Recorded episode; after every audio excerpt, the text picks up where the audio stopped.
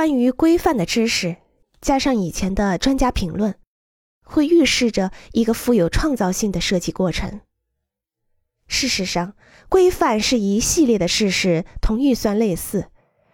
这些事实包括并且规定了工程项目，将它们创造性的加入到设计过程中，他们会仅仅成为求得平衡的另一部分。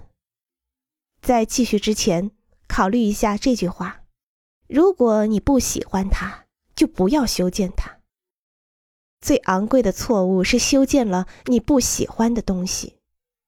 我也欣赏伟大的温斯顿·丘吉尔的观点：如果凡事都唾手可得、称心如愿，那他也就不值一提了。欢迎关注和订阅，这样可以第一时间收听到最新的节目。也欢迎大家多多点赞，并在评论区留下你的看法。